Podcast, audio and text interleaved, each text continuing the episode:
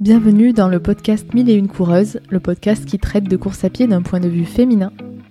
Dans une ambiance intimiste qui, je l'espère, vous fera sentir comme à la maison, nous parlerons de plans d'entraînement, de nutrition, d'une grosse part du travail qui est la récupération et de mes dossards préférés.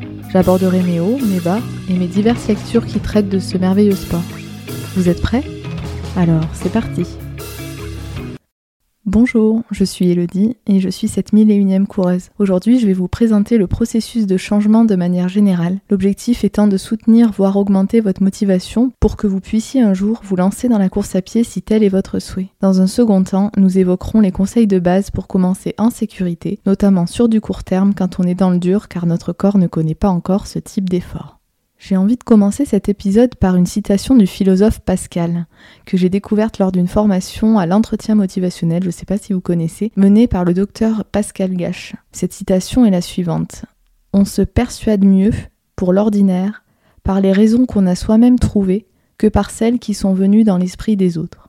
Je trouve que cette phrase s'intègre bien dans l'univers de la course à pied d'aujourd'hui, tant les réseaux sociaux relayent du contenu sur les enjeux de perte de poids et de santé d'un côté, que sur l'incitation à la performance, l'exploit et le toujours plus de l'autre.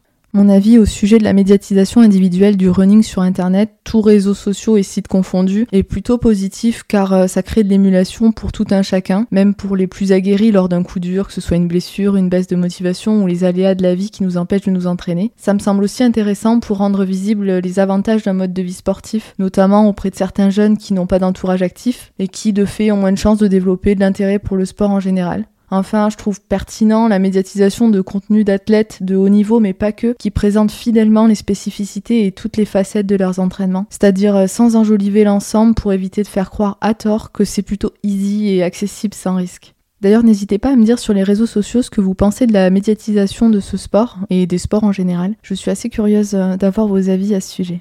Bon, là, je vous parlais de ce que je trouvais positif, mais comme souvent, il y a un mais. Pour moi, le travers de cette diffusion de masse, c'est qu'elle donne parfois l'impression qu'on doit s'y mettre pour des raisons plus collectives qu'individuelles, souvent de l'ordre de l'acceptation sociale, voire de l'ascension sociale. En effet, c'est commun d'être valorisé en tant que coureur et ça peut donner envie de débuter à des personnes qui ont peu confiance en elles alors qu'elles pourraient avoir de vraies envies perso pour d'autres sports ou si elles ont vraiment envie de se mettre au running, elles pourraient avoir tendance à en faire plus que ce qu'elles veulent vraiment ou plus que leurs capacités physiques actuelles leur permettent. Petit focus sur la pratique du trail qui est en constante augmentation comme je l'ai évoqué dans le précédent épisode, car les distances de plus en plus longues gagnent en popularité et constituent un réel risque pour celles et ceux qui souhaiteraient brûler les étapes en oubliant que c'est un sport difficile et exigeant. Et quand on parle d'exigence, elle est tout aussi physique que morale tout ce petit laïus pour en venir au fait que nous souhaitons parfois faire des choses dans notre vie sans être véritablement à l'initiative de nos désirs de changement. Alors si vous vous questionnez sur l'éventualité de commencer la course à pied, posez-vous déjà la question des raisons profondes qui vous ont conduit à imaginer ça.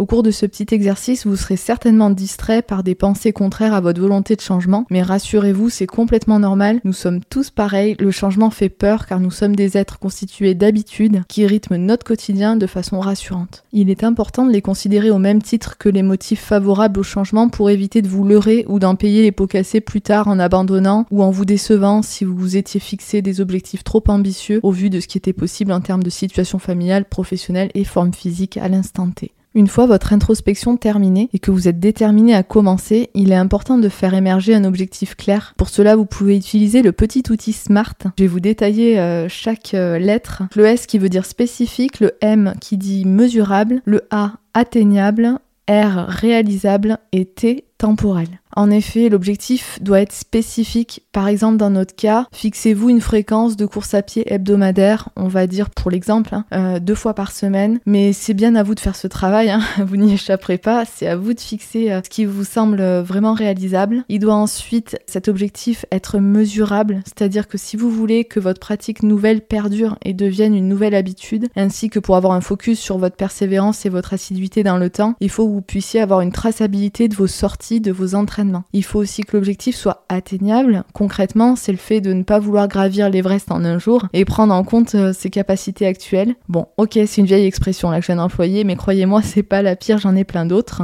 Bref, l'objectif doit être difficile mais possible. Ensuite, il doit être réaliste, ça va un peu de pair avec le précédent, mais plus concrètement, il faut apprendre à être honnête envers soi-même et faire le point sur les contraintes externes telles que le temps que l'on peut réellement consacrer euh, à l'activité par exemple. Et enfin, il faut que l'objectif soit temporel, c'est-à-dire qu'il doit être pensé pour être atteint dans le temps grâce au principe de progressivité en course à pied pour éviter les blessures. Et puis de toute façon, on ne progresse pas en, en deux trois mouvements, donc euh, de fait, ça doit être temporel. Vous pouvez d'ailleurs utiliser cet outil, donc euh, Smart, dans tous les changements que vous voulez entreprendre dans votre vie quotidienne. Franchement, c'est plutôt pas mal. Alors certes, ça demande de la réflexion, de l'écriture, et on n'est pas tous pareils de ce côté-là. Il y en a qui aiment bien faire ce type de travail, il y en a d'autres pas du tout. Mais sachez que voilà, ça peut être intéressant. Enfin, petit tips, selon plusieurs constats mais sans valeur scientifique, l'être humain serait capable de changer une habitude au profit d'une autre en seulement 3 semaines environ. Donc si vous voulez tenter d'être régulier dans un premier temps pendant 3 semaines pour voir si ça fonctionne pour vous, ben c'est une piste. Si vous avez fait tout cela, c'est-à-dire que vous êtes passé par la phase de préparation au changement, que vous en avez parlé à vos proches pour ne pas vous attirer les foudres non plus en fonction de vos obligations personnelles, vous pouvez passer à l'action. Et je vous encourage d'ores et déjà à vous faire confiance car le plus difficile est souvent de maintenir les efforts dans la durée. Mais vous en êtes capable, surtout si vous prenez un minimum de plaisir malgré l'effort physique qui n'est pas toujours agréable d'un jour à l'autre. Et vous verrez, comme le dit Eric Lacroix dans son manuel sur le trail, il y a une sorte d'ivresse de la course à pied une sensation formidable de légèreté qui récompense des commencements toujours pénibles car le corps mis au pas s'habitue à l'effort. Pour résumer cette partie sur l'importance de considérer ses envies et son propre désir avant de se lancer, je vous partage un second passage de ce même livre que je vous conseille grandement. Le désir est transcendance alors que le plaisir est dans l'action. En ce sens, le désir est la clé de la motivation, car il va renforcer notre engagement et notre détermination pour cette quête incroyable qui pose la question pourquoi a-t-on envie de faire ce que l'on fait?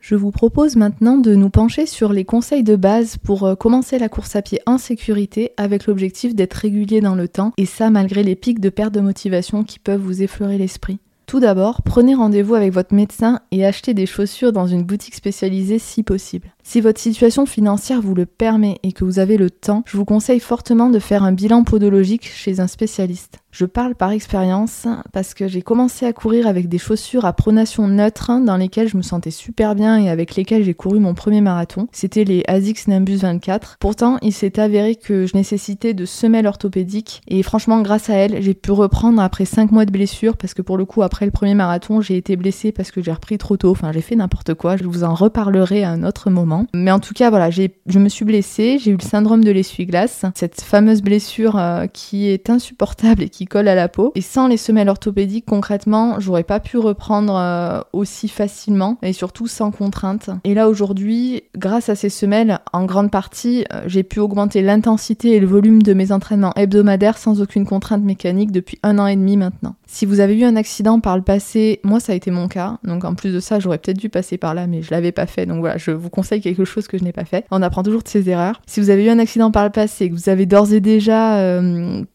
pris en compte que euh, au niveau de vos membres inférieurs ou de vos pieds, il y a des spécificités, et eh ben foncez d'autant plus chez le podologue, vous vous remercierez à l'avenir. Sachez par ailleurs que le pied féminin présente trois caractéristiques spécifiques. Morphologiquement parlant, il présente un talon plus étroit et un avant-pied plus large par rapport au pied masculin, mais également un coup de pied plus haut. Alors je connaissais pas ce mot-là, j'ai appris en me renseignant, c'est plutôt cool. Un coup de pied plus haut car selon un article de Renéa, les chaussures que l'on porte au quotidien ont un impact à ce niveau, notamment si l'on porte des talons. Bon, pour vous partager un petit truc perso, c'est absolument pas mon cas, je ne porte jamais de talons. C'est arrivé, mais vraiment, euh, ouh, c'est euh, la folie quoi. Quand c'est le cas, faut, faut le noter dans un carnet. Bref, les femmes ont plus tendance à souffrir aussi de déformation de l'avant-pied. Ainsi, les matériaux utilisés dans la fabrication de la tige sont plus élastiques et plus adaptatif. Pour débuter en course à pied, je me disais qu'il fallait que je me focalise un petit peu sur l'achat d'une montre cardio-fréquence mètre. Concrètement, c'est pas obligatoire et on peut bien sûr commencer et progresser sans. Pour les personnes qui débutent complètement, c'est sûr, enfin selon moi, il me semble pas nécessaire de s'en procurer une tout de suite, bien qu'elle soit un outil utile pour tout un chacun à condition d'apprendre à analyser les données qui en ressortent. Nous reviendrons plus spécifiquement sur leur utilité dans un autre épisode.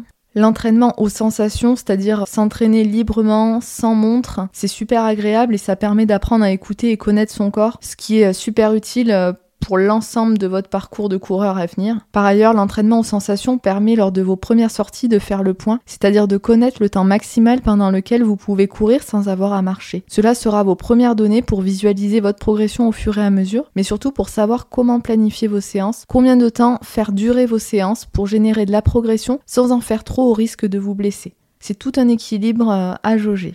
Si on prend l'exemple d'une personne qui parvient à courir 10 minutes sans s'arrêter dans un état physique confortable, c'est-à-dire sans avoir le cardio au max et être au bout de sa vie, mais sans pouvoir parler pour autant, il est conseillé de planifier des séances plus volumineuses en termes de minutes que ce qu'elle ne sait faire maintenant, évidemment, tout en intégrant des phases de marche. Pour cet exemple, se fixer l'objectif de courir 30 minutes sans s'arrêter semble réalisable en 2 ou 3 mois si vous n'avez pas de soucis spécifiques, ou moins hein, en fonction des capacités de chacun. Encore une fois, euh, c'est tellement euh, individuel ce sport, on n'a tellement pas les mêmes capacités que je ne peux rien prédire. Enfin euh, voilà, ce que je dis c'est en moyenne. En partant de ce postulat-là, vous pouvez créer deux séances par semaine alternant course et marche pendant 20 minutes les deux premières semaines par exemple, et 30 minutes pendant la troisième, toujours en alternant marche et course. L'objectif étant, en fonction de vos sens d'arriver un jour à courir 30 minutes sans vous arrêter durant les semaines suivantes, grâce à des étapes intermédiaires comme courir 15 minutes d'une traite, puis 20, puis 25 minutes, et un jour ce sera 30. À ce stade, pensez aux lièvres et la tortue, franchement, la course à pied est un sport qui requiert avant tout de la patience. Marseille ne s'est pas construite en un jour, en voilà une autre d'expression après l'Everest. En tout cas, vous pouvez le faire, faites-vous confiance. Si vous avez la possibilité et l'envie de vous inscrire en club ou de suivre un programme d'entraînement personnalisé avec un coach, par contre ne vous privez pas. Il n'y a rien de plus efficace et rassurant lorsque nous ne connaissons pas encore le sport auquel on a affaire.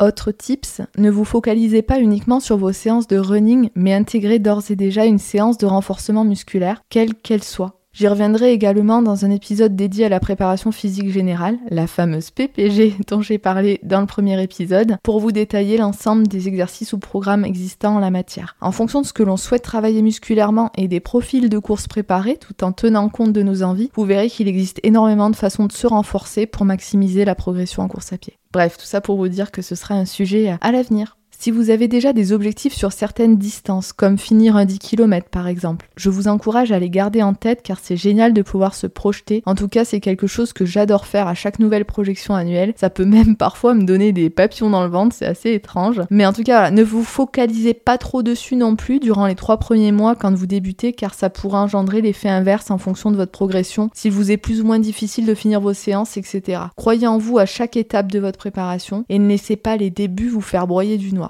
S'il vous plaît, ne vous dites pas je ne sais pas courir car tout le monde sait courir, comme tout le monde sait marcher sans que l'on ait eu à nous apprendre spécifiquement quand on était enfant. Si vous avez l'impression que votre foulée, votre style de course n'est pas optimal, pas esthétique ou que sais-je, sachez que tout cela s'affine au fur et à mesure et même après des années et des années de pratique. Aujourd'hui encore, je me régale à travailler ma foulée. Alors au début, c'est pas une partie de plaisir, mais maintenant je peux dire que je me régale parce que je vois que ça me fait extrêmement de bien en termes d'économie de course et puis euh, je trouve ça bien plus agréable de courir de cette façon. D'ailleurs, si ça vous intéresse, on pourra parler foulée un de ces quatre. Enfin, ne vous sous-alimentez pas même si vous pensez que cela vous aidera à progresser plus rapidement. Vous risquez de vous blesser, mais surtout de vous épuiser, ce qui ne facilitera pas votre régularité. Pour autant, n'augmentez pas de manière brutale l'ensemble des glucides ingérés, car malgré les idées reçues, la course à pied n'est pas magique et n'élimine pas tout ce que vous mangez. En guise de nota bene, je voulais évoquer aujourd'hui l'importance de la diversité des entraînements, mais je le ferai de façon approfondie dans un autre épisode. Pour toutefois en dire quelque chose, il est important de sortir de votre zone de confort, de varier les allures et ne pas rester sur les allures basses qui font travailler votre endurance certes, mais ne suffisent pas pour progresser sur les autres qualités nécessaires aux coureurs. C'est là que la montre à cardio-fréquence mètre me semble davantage nécessaire que dans les tout débuts. Et qui dit variété dit amusement, donc moins d'ennui. La course à pied est un sport répétitif de base, donc n'hésitez pas à tester de nouvelles choses et surtout faites-vous plaisir. J'arrêterai pas de rabâcher ça tout au long des épisodes, faites-vous plaisir, kiffez votre race. Enfin voilà.